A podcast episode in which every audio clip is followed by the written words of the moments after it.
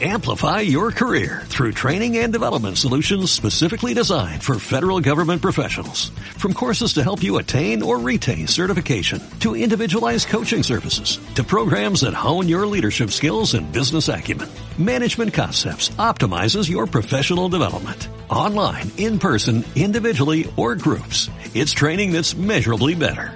Learn more at managementconcepts.com. That's managementconcepts.com. Los otros textos que nos acompañaban el domingo pasado en la liturgia de la misa, concretamente la primera lectura era un texto del es un texto del profeta Jeremías. Así dice el Señor: Maldito quien confía en el hombre y en la carne busca su fuerza apartando su corazón del Señor. Será como un cardo en la estepa, no verá llegar el bien, habitará la aridez del desierto, tierra salobre e inhóspita. Evidentemente a la maldición se contrapone la bendición. Bendito quien confía en el Señor y pone en el Señor su confianza. Será un árbol plantado junto al agua que junto a la corriente echa raíces. San Mateo, en el capítulo séptimo, la meditación anterior hablábamos del capítulo quinto de su Evangelio, las bienaventuranzas, en el capítulo séptimo nos habla de una casa construida sobre roca. Así pues, todo el que oiga estas palabras mías y las ponga en práctica, será como el hombre prudente que edificó su casa sobre roca.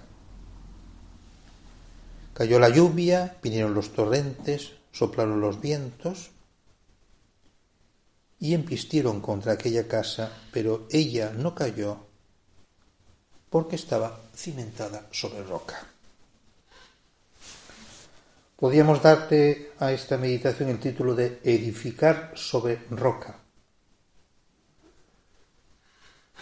Y como subtítulo, porque así complementa, fe y confianza en Dios. Hemos oído el texto del profeta Jeremías y por lo tanto de aquel hombre que porque pone su confianza en sí mismo, pues acaba como un cardo en la estepa. Solo habrá aridez y su tierra será inhóspita. No solamente Pines Arides, sino que cuando venga el viento, cuando vengan las lluvias, cuando aquel torrente se engrose, su casa caerá. Como dice el texto del Evangelio a continuación, ¿no? Sin embargo, que el hombre que no oye mis palabras, oír la palabra de Dios significa que no, el oírla, que nos entre por un oído y nos salga por el otro, sino que, que la depositemos en nuestro corazón, que hagamos una expresión muy italiana que dice far tesoro. Es el que escucha algo y lo, no solamente lo pone en práctica, sino que lo, lo, lo mima, lo cuida, lo profundiza, le da vueltas. De ahí la expresión que el Señor ha dicho será como el hombre prudente. O sea, dice, ¿en qué consiste la prudencia? Esa prudencia que nos han hablado tantos filósofos, ya desde la filosofía Platón y Aristóteles, y que ha sido siempre un poco el modelo de la persona llamada persona prudente, es una persona que sabe activar, que sabe conducirse, que sabe tomar decisiones, que no vive en un clima de incerteza, aunque podemos vivir en incertidumbre, pero toma decisiones ponderadas. Quizás hoy nos encontramos tantos ejemplos de esa pérdida del sentido común, ¿no? que es el más común de los sentidos. Muchas veces lo hemos repetido, que es que hoy día hay una serie de personas que se ganan la vida precisamente por hacer discursos coherentes. Víctor Kruper, ¿eh? el famoso juez Calatayud, ¿no? Son personas que, lo que dicen son cosas de sentido común, las dicen muy bien dichas, lógicamente, el, discurso está muy, muy estructurado, pero en el fondo muchas de las cosas que se dicen en las escuelas de negocios y, y los, estos, tanta gente que se dedica ahora al coaching, ¿no?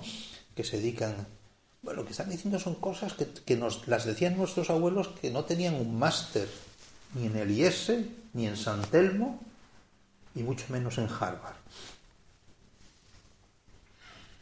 Y hemos perdido ese sentido común, de un modo espantoso. Y nos hemos convertido muchas veces en esos hombres imprudentes. O como dice aquí, el hombre insensato que edifica su casa sobre arena.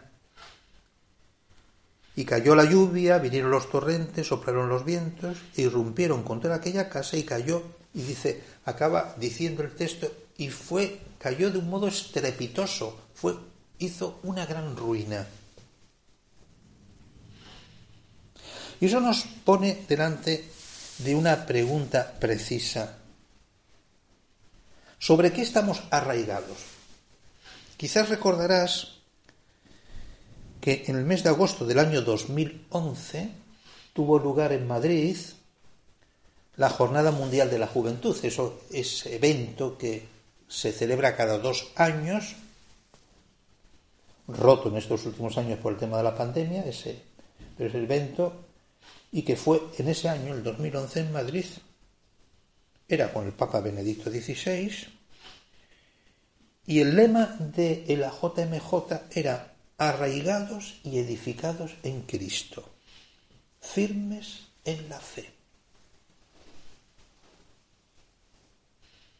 Y nos tendríamos que preguntar cada uno de nosotros en qué consiste la firmeza de nuestra fe.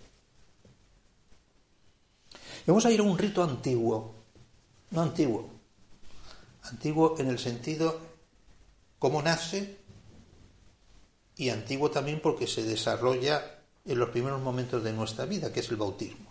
Al menos supongo que para la gran mayoría de los que estamos aquí fuimos bautizados pues apenas nacidos.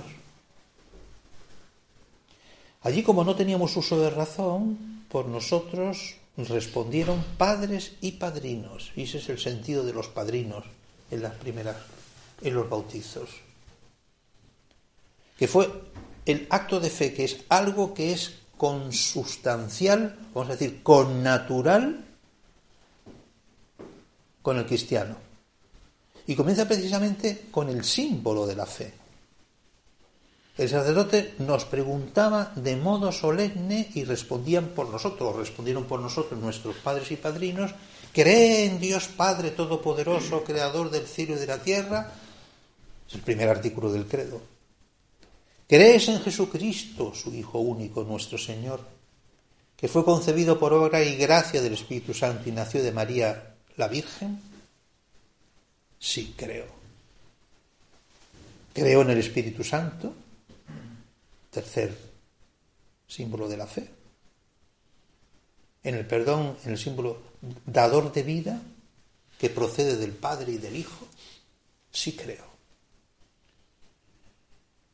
Y ahí el sacerdote decía, esta es nuestra fe en la que nos gloriamos por nuestro Señor Jesucristo. Hay en, esa, en ese acto una actitud. La actitud del que dice, yo creo. Y porque yo creo, nosotros creemos.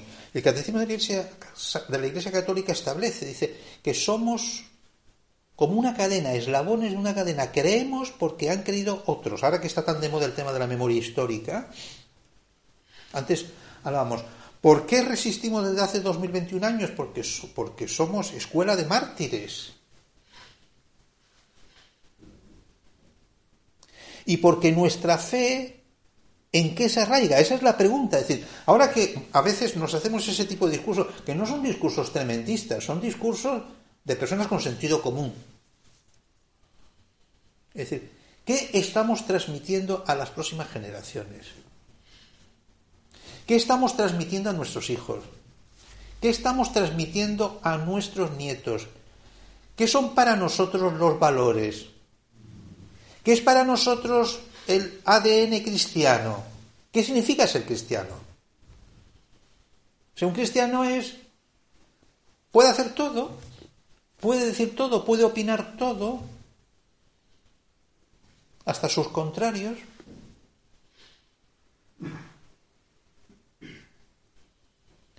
Y aquellos primeros cristianos, y nos remontamos a los primeros siglos,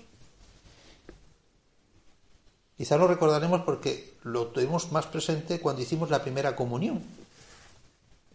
Además de hacer ese credo que nuestros padres y padrinos habían hecho por nosotros por primera vez, pues eso se entiende que uno tiene ya uso de razón, el sacerdote también nos preguntó las famosas renuncias, renuncias a Satanás y a sus obras y a sus seducciones.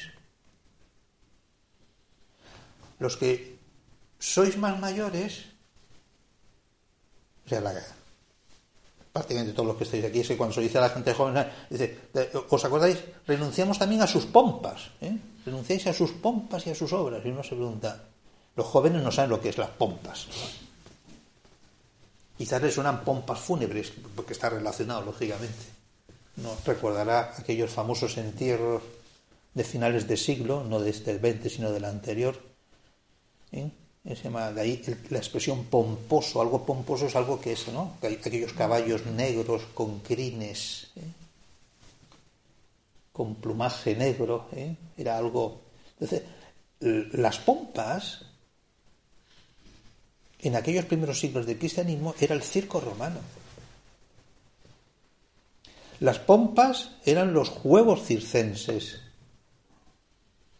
Era lo que se presentaba, lo que usamos también la, expresión palafernalia, que es lo mismo.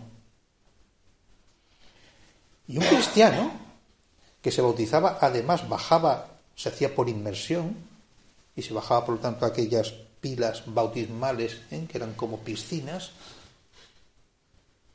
era consciente, porque además eran cristianos que se bautizaban adultos. Luego, cuando esas familias se hicieron cristianas, lo que hicieron es bautizar a sus hijos. Pero los primeros que se bautizaron fueron ellos, que renunciaban a muchas cosas y que por lo tanto que se edificaban sobre una roca firme, que ya no había aquella banalidad que es edificar sobre la arena, algo que es movedizo, algo que es algo lo que pasa que claro tenían los santos, especialmente en esa tradición monástica, que las cosas de este mundo pasan. Y así nació el monaquismo, y así nacieron los anacoretas, y así nacieron los cenobios, y así nacieron las órdenes religiosas. Y eso se fue propalando, como un cierto modo, que el radicarse en la fe, el ser roca firme, significaba como contentus mundi, irse del mundo, porque el mundo es perverso. Y un cristiano no puede pensar que el mundo es perverso. El mundo es obra de Dios. ¿Cuál es la oración de Cristo en la última cena? Oración que se llama la famosa oración sacerdotal al Padre. No te pido que los quites del mundo, sino que los apartes del maligno.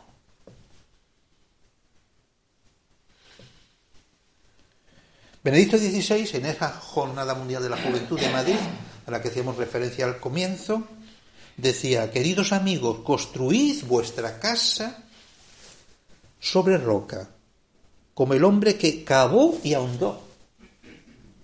Hasta que encontremos el terreno firme, hay que cavar y ahondar. Intentad también vosotros acoger cada día la palabra de Cristo, escucharla como el verdadero amigo con quien compartir el camino de vuestra vida. Con él a vuestro lado seréis capaces de afrontar con valentía y esperanza las dificultades, los problemas, también las desilusiones y los fracasos. Continuamente se os presentarán propuestas, propuestas fáciles, pero vosotros mismos os daréis cuenta de que se revelan como engañosas, no dan serenidad ni alegría. Cuando definimos al diablo, al diablo se le define como el padre de la mentira. ¿Qué vale hoy la palabra dada? ¿Qué significa hoy expresiones como honor, coherencia y contracorriente? Porque se nos presentan modelos más fáciles. Todo el mundo lo hace, Y un cristiano tiene que aprender precisamente a vivir esa prudencia.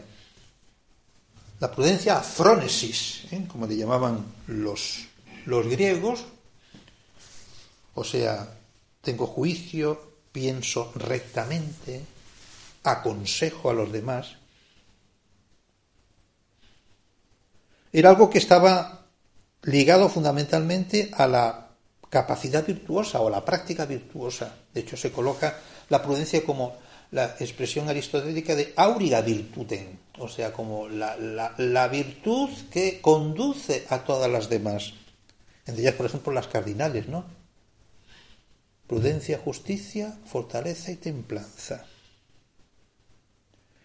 El modo de vivir convenientemente y ordenadamente tanto las acciones como llegar al fin preestablecido. A veces nos estamos preguntando, si yo no estoy arraigado sobre roca, es que yo soy un veleta. O sea, hoy digo una cosa, mañana digo otra.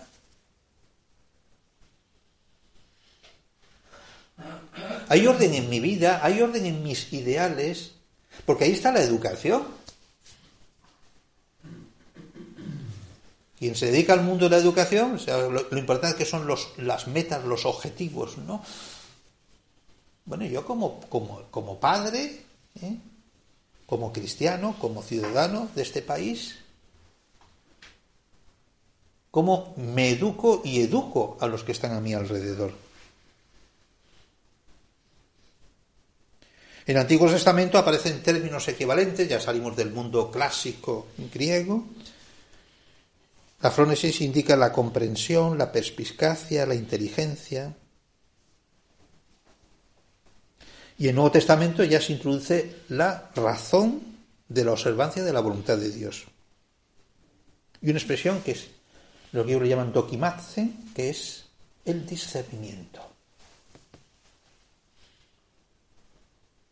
Vivimos tiempos de discernimiento. Yo he dedicado mucho a la formación de universitarios y los universitarios viven ahí como una especie de, ¿no? de tubo. Primera decisión que tienen que tomar en la vida es qué carrera van a hacer, pero muchas veces está determinado por la nota de corte, con lo cual tampoco depende mucho de ellos. Evidentemente el que quiere estudiar medicina sabe que tiene que sacar. ¿eh? Le, le, vale y le sirve solo el 13.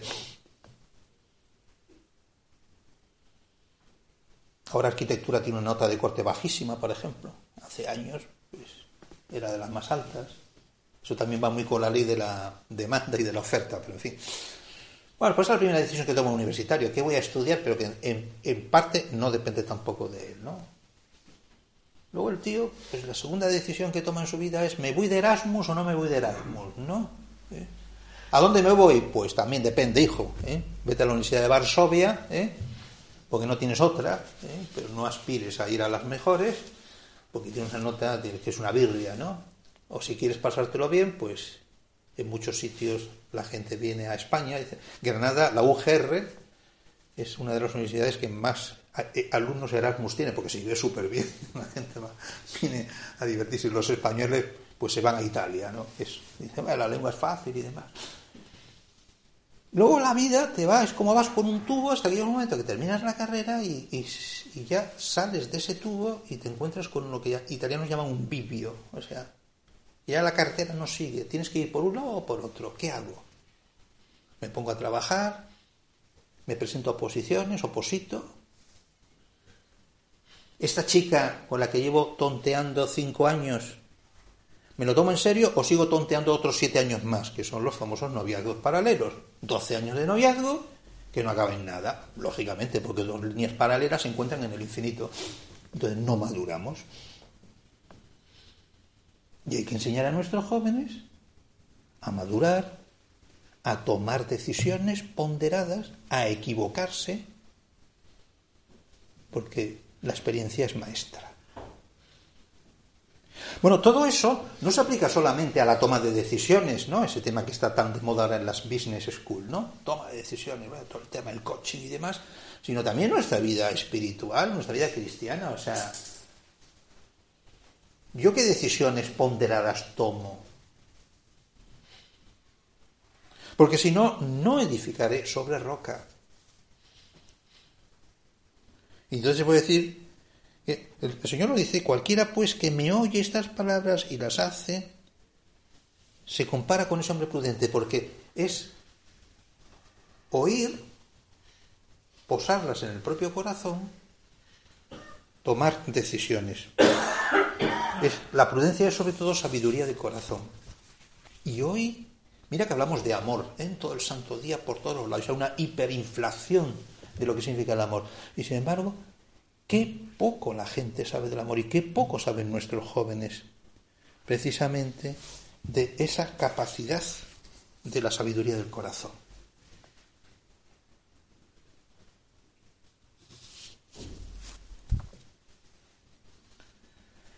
Poner precisamente esas bases, edificar sobre roca, sobre roca, significa que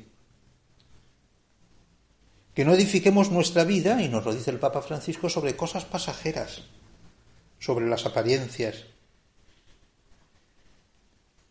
No ir a preguntándonos en el fondo del corazón, realmente, ¿cómo estoy construyendo mi vida? Quizás podemos pensar, por la edad que tenemos aquí los presentes, bueno, yo es que mi vida ya, ya está hecha, ¿no? O sea, esto es una pregunta más para gente joven, ¿no? Bueno, no, para todos, para cada uno de nosotros, Señor. Yo tengo actitudes, hábitos en mi vida que pueden, que me distraen de, mi, de esa capacidad de lo que decíamos en la meditación anterior, ¿no? De querer al Señor, de tener sed de Él, de vivir esa mansedumbre y de vivir cada una de ese espíritu de las bienaventuranzas. Y para eso exigimos también, o se nos pide, discernir. Porque también los tiempos que vivimos, y con esto quiero concluir la meditación, tenemos que desarrollar una profunda capacidad para discernir. Nos pasa mucho, por ejemplo, en muchos terrenos, y uno se da cuenta de la dificultad en la educación, por ejemplo, ¿no? En la dificultad para que los hijos os entiendan o los nietos, y la capacidad, o a veces nos encontramos la discapacidad para poder influir verdaderamente sobre ellos, ¿no? Porque a veces no sabemos, a veces somos más capaces de tomar decisiones en el ámbito profesional, pero nos cuesta mucho tomar decisiones en el ámbito familiar. Y es muy importante que sepamos ser hombres prudentes, que significa también personas que reciben una formación, y esa es la razón por la cual uno puede venir por esta casa, precisamente porque la toma de decisiones hoy a veces resulta tremendamente compleja. O sea, necesitamos leer desde dentro. Y eso significa una actitud en cada uno de nosotros que es de dentro hacia afuera. O sea, la prudencia no es el que va diciendo cosas. A veces nos encontramos personas que son muy, ¿no? Dice, tú lo que tienes que hacer es esto, esto, esto, esto, esto y esto. Bueno, una cierta seguridad también es importante, porque hoy día es todo tan, es tan voluble que lo único que estamos creando es mentalidades absolutamente que son incapaces de mojarse. Lo decíamos antes, referido, por ejemplo, al noviazgo, pero también lo podemos hacerlo en muchas actitudes profesionales de la gente joven, ¿no? Pero necesitamos leer desde dentro para poder entender que el prudente también es la persona que sabe dar el consejo apropiado. O sea, ayudar a las personas en ese recorrido que cada uno tiene que hacer en su encuentro con Dios, pero también en su encuentro con la sociedad. Ese es el buen pedagogo. No el que dice cosas, sino el que ayuda a encontrar el sitio. El que nos acompaña en ese discernimiento. Y sin ese discernimiento espiritual, por ejemplo, hoy día estamos bastante ciegos. O sea, discernir también ¿Qué tenemos que hacer como cristianos para que la gente se acerque a Dios?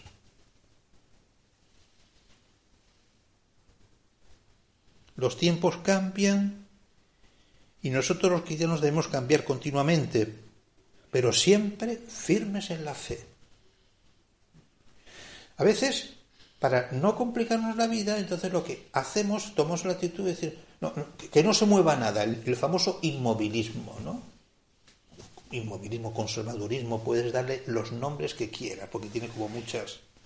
Que es el que es inseguro, dice, bueno, yo, mira, mejor es, lo más seguro es no hacer nada, ¿no? El famoso Tomaso di Lampedusa, ¿no? O sea, hacer la evolución para no cambiar nada, ¿no? Bueno, cristiano es, es una persona que San José María le gustaba mucho esa actitud de la persona y por eso le gustaba tanto a la gente joven, ¿no? Dice, porque sois personas que no os conformáis, sois inconformistas, ¿no? Uno piensa que cuando uno se hace más mayor, se vuelve como más conformista, como más conservador, en un cierto modo, porque la vida te ha enseñado, te ha dado ya muchas, ¿eh? muchas revueltas y muchos revuelcos. Entonces uno dice, ya no sé. Una cosa es complicarse la vida, otra cosa es la actitud cristiana del que sabe que tiene que discernir, que el Señor nos ayuda siempre que cada tiempo y cada edad tiene también sus momentos, pero sobre todo que, que la fe no es algo que está ahí, ¿eh? fosilizado. Y así el cristianismo fue hacia adelante. Cuando cayó el imperio romano, aquello fue un bombazo. San Jerónimo pensaba, el autor de la Vulgata, o sea, el traductor de la, de la Biblia al latín, pues San Jerónimo pensaba que el mundo se acababa. San Agustín, que estaba el hombre, pues son coetáneos los dos, de la misma época. San Agustín se encontraba en, en, en, en África, la África proconsular, se encontraba en Hipona, donde los vándalos estaban sitiando su ciudad. O sea, lo estaba pasando no mal, sino lo siguiente. Pues eso, él está escribiendo la ciudad de Dios. O sea, tiene la cabeza y el corazón puesto. Ese es el hombre prudente. No solamente edifica sobre roca, sino que tiene puesto su cabeza y su corazón en Dios. Y Dios nunca nos falta. Esa expresión de Santa Teresa de Jesús, solo Dios basta. ¿Cuántas veces nos tenemos que repetir cada uno de nosotros eso, solo Dios basta? Que no significa que no pongamos los medios, sino que confiemos más en el Señor. Él es nuestra roca y Él es nuestra seguridad. María Santísima, en algunos menos hay un canto que a mí me gusta mucho, que se llama el Virulai, que es el canto a la, a la Madre de Dios de Montserrat, que dice que es para nosotros huerto de salvación, el lugar donde al abrigo de las borrascas y de las tempestades los barcos se preparan no para quedarse allí, sino para volver a salir al mar abierto para descubrir nuevos océanos. Amplify your career through training and development solutions specifically designed for federal government professionals. From courses to help you attain or retain certification, to individualized coaching services, to programs that hone your leadership skills and business acumen, Management Concepts optimizes your professional development. Online, in person, individually, or groups. It's training that's measurably better. Learn more at managementconcepts.com. That's managementconcepts.com.